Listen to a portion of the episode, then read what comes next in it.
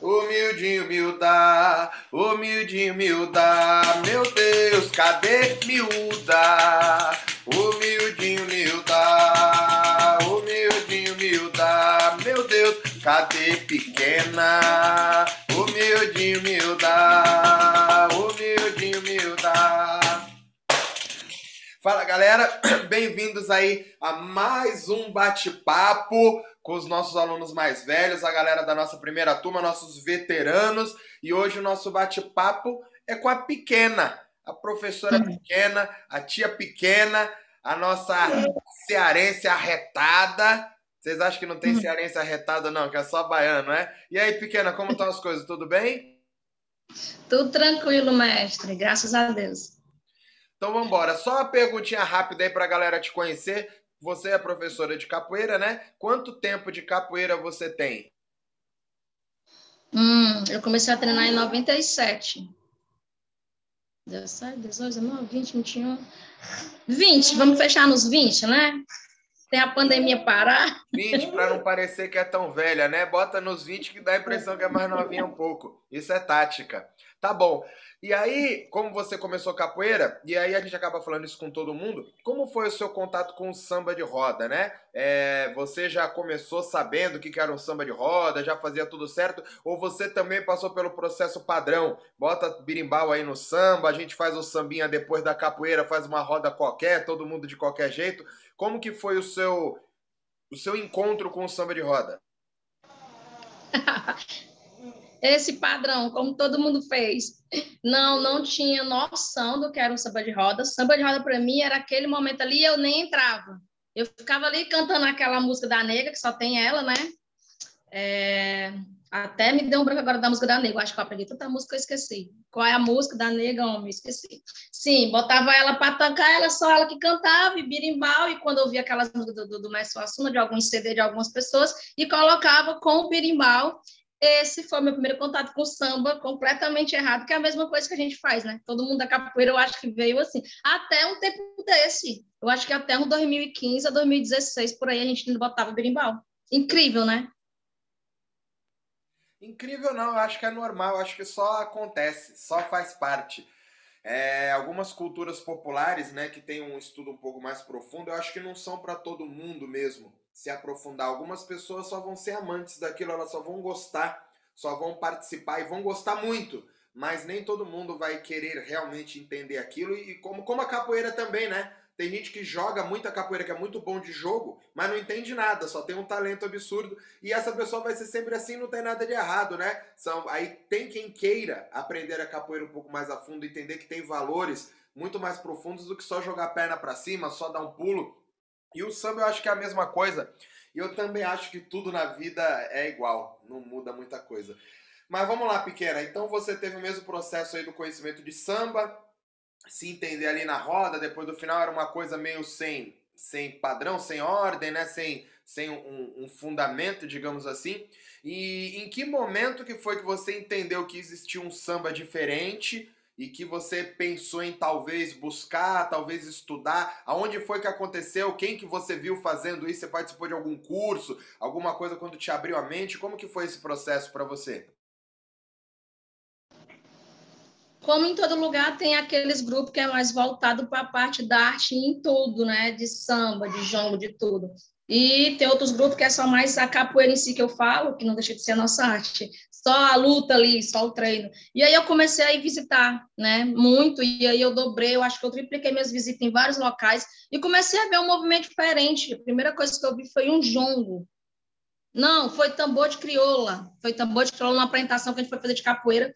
Eu achei muito diferente. Eu fiquei, meu olho brilhava, só que eu tinha vergonha porque eu não sabia o que fazer. E aí eu saí perguntando, né? Que eu sou muito curiosa, perguntei a todo mundo da hora, eu saí perguntando coisa por coisa. Botaram uma saia, mandaram a gente entrar, eu e as meninas, as alunas que estavam lá. E a gente entrou, a gente fez uma coisa feia que a gente não sabia. E aí eu comecei a procurar saber o que era aquilo. Depois eu conversei com uns e outros, né, mais próximos. Mestre Paulinho sempre perguntei muita coisa, que ela é que fazia o samba aqui, a mestra Carla também. E aí eu fui perguntar ao cara, que é o mestre Gil daqui, o que era aquele movimento tambor de crioula, e depois eu fui fazendo outros cursos, e aí onde eu via que tinha curso diferenciado dessa parte de ou jongo, ou não sei o quê, pá, me inscrevia e ia fazer, né? Porque você juntou o útil ao agradável.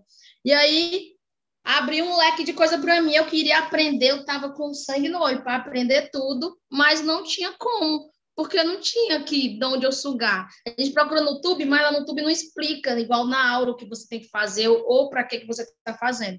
Então eu fiquei não era frustrada, eu ficava triste numa parte que eu não aprendia muita coisa, eu ficava alegre porque eu estava começando a conhecer outras pessoas que gostavam e tinham o mesmo pensamento que, que eu, né? Então eu comecei, onde tinha samba, onde tinha não sei o que, eu ia, mesmo sem saber, eu ia do mesmo jeito. E aí a minha mente fez assim, eu tenho que aprender isso a fundo.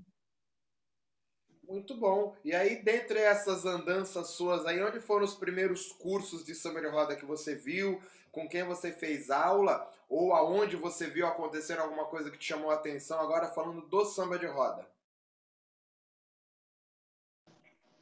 Aqui em Fortaleza a galera é, é forte em trazer muita gente, né? Graças a Deus. A gente tem um acesso não tão é, como é que se diz, livre assim de estar direto, mas tem, que outras cidades não tem. Então veio Fernanda Machado, veio o DJ, DJ a gente ficou amiguíssimo dele, a galera daqui, ele acho que ele fez umas 15 oficinas em vários locais e a gente estava em todas, quem estava sugando, né?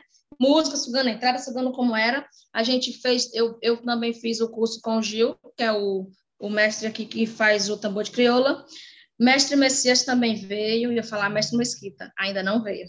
Mestre Messias também veio do Jongo, né, do Rio de Janeiro. Aí tem o pai dele que está sempre por aqui também, o Mestre Índio de Maranhão, sempre puxando para essa parte da cultura. Esses foram os cursos que eu fiz e várias vezes, porque essas pessoas sempre estão vindo, tá? E também tive uma oportunidade de fazer um curso no Centro Cultural, mas foi um dia, mas valeu a pena também, com a galera do SAM. Mestre Messias trouxe uma galera e a Mestre Carla trouxe outra.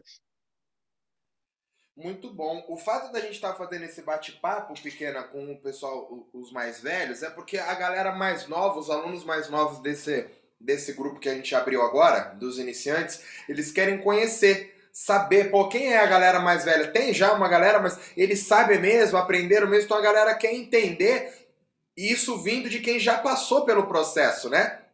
Porque uma coisa sou eu falando e outra coisa é alguém que não fazia parte, que chegou, começou a fazer parte por algum motivo acabou ficando.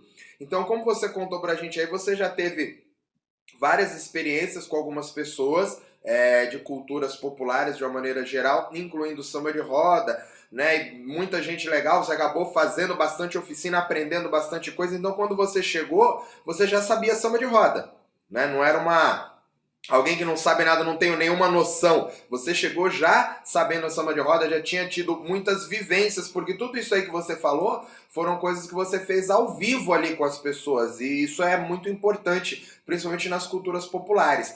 Aí de repente vem a Casa de Tapera com uma proposta de ensino de samba online né? Muito também por conta da pandemia, mas com uma proposta online que é, é, na real meio que na contramão do que a gente fala sobre as culturas populares de vivência, porque a gente entende que você não consegue aprender tanto online quanto você aprende na vivência. E claro, eu jamais substituiria uma vivência para ler um livro sobre culturas populares ou uma aula no Zoom.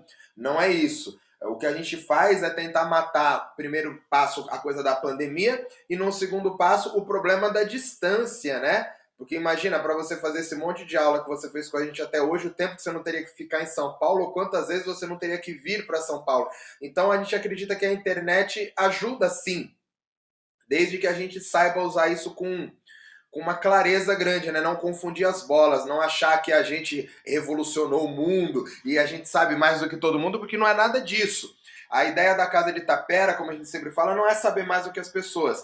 Até porque a gente não sabe. Tem muita gente que sabe mais do que a gente. A ideia, a única coisa que a gente fez foi criar um sistema de ensino dentro de um padrão, porque a gente acredita que uma metodologia de ensino fica. Quando a gente cria uma metodologia, é mais fácil para que as pessoas que querem aprender possam entender e aí, como tem um, um, norte ali onde você seguia, tem um padrão que fica mais fácil para as pessoas reproduzirem, a gente acaba ganhando tempo.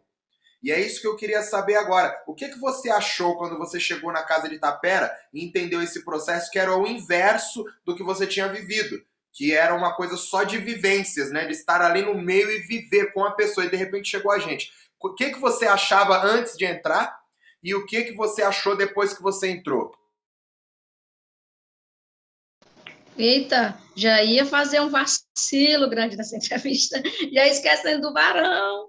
O Varão, a gente teve um final de semana com ele aqui, antes da casa de Tapera, mas Paulinha trouxe ele. O Varão, foi incrível, foi incrível a aula dele, foi perfeito. É, como eu falei, as coisas ficavam muito vagas para mim. Então, quando a mais Paulinha falou desse grupo de estudo que ia abrir, e aí quando ela falou seu nome, aí eu, caraca, porque eu já acompanhava do YouTube do outro grupo que você tinha de samba, né? Não sei se só mudava o nome. Ah, você não tinha escola, então você só fazia apresentações, né? Você estudava para você e para sua galera. E aí, quando eu soube que ia ter, eu quero me inscrever, eu quero me inscrever, eu quero aprender, porque eu gosto muito de aprender.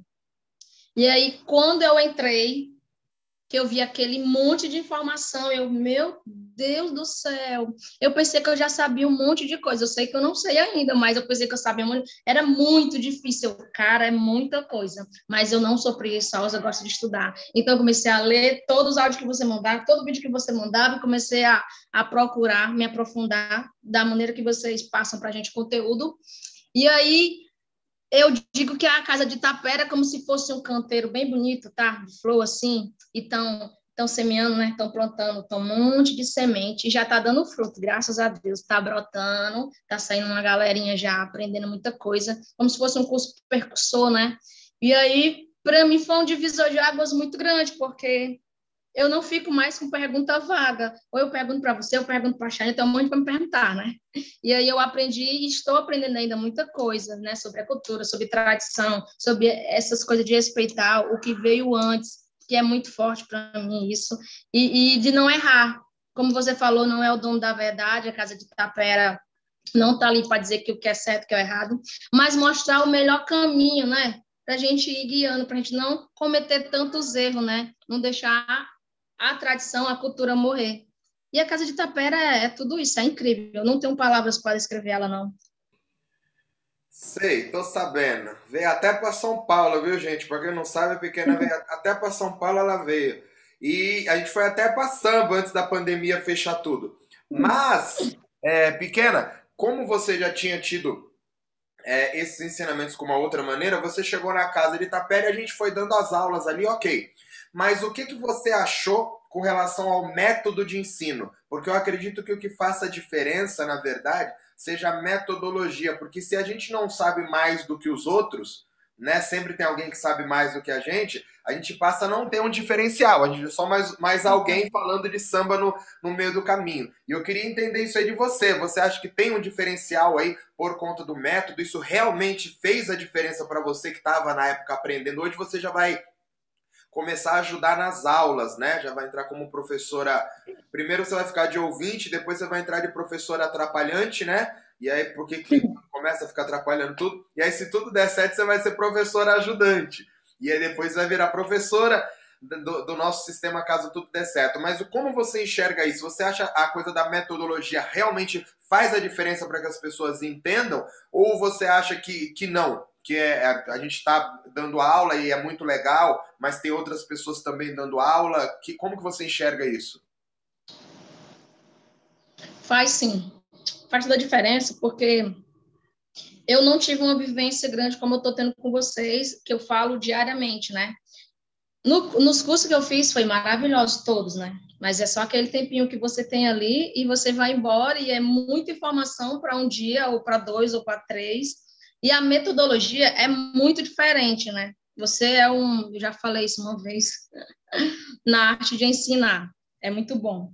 Você é um mestre na arte de ensinar, porque é muito difícil, cara, saber ensinar, saber falar, saber conduzir. Tu tem a resposta tudo pronta na, na ponta da língua para falar. A metodologia da casa de tapera é como se fosse um casa de um, um, um, um uma casa, a caixa de quebra-cabeça, né? Você vai montando coisa por coisa. E daí, quando termina o quebra-cabeça, você já tem a noção de como fazer o samba.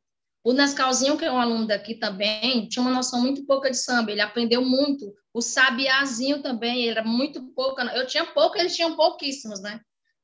Ele aprendeu muito. Ele fala tão mais bonito hoje do que eu falando sobre samba. Ele entendeu muito. Mas isso também tem a parte do aluno se dedicar ele tem que procurar, né? Porque se ele não se dedicar, ah, eu entrei na casa de tapera, mas aí eu saí. Lógico, tu não tem paciência, tu não tem paciência de estudar, tu não quis procurar ali. Chegou, pensa que vai entrar na casa de tapera, já vai sair correndo samba e acabou, e faz uma roda e bota a música lá na casa de tapera e vai cantar. Não, não é desse jeito.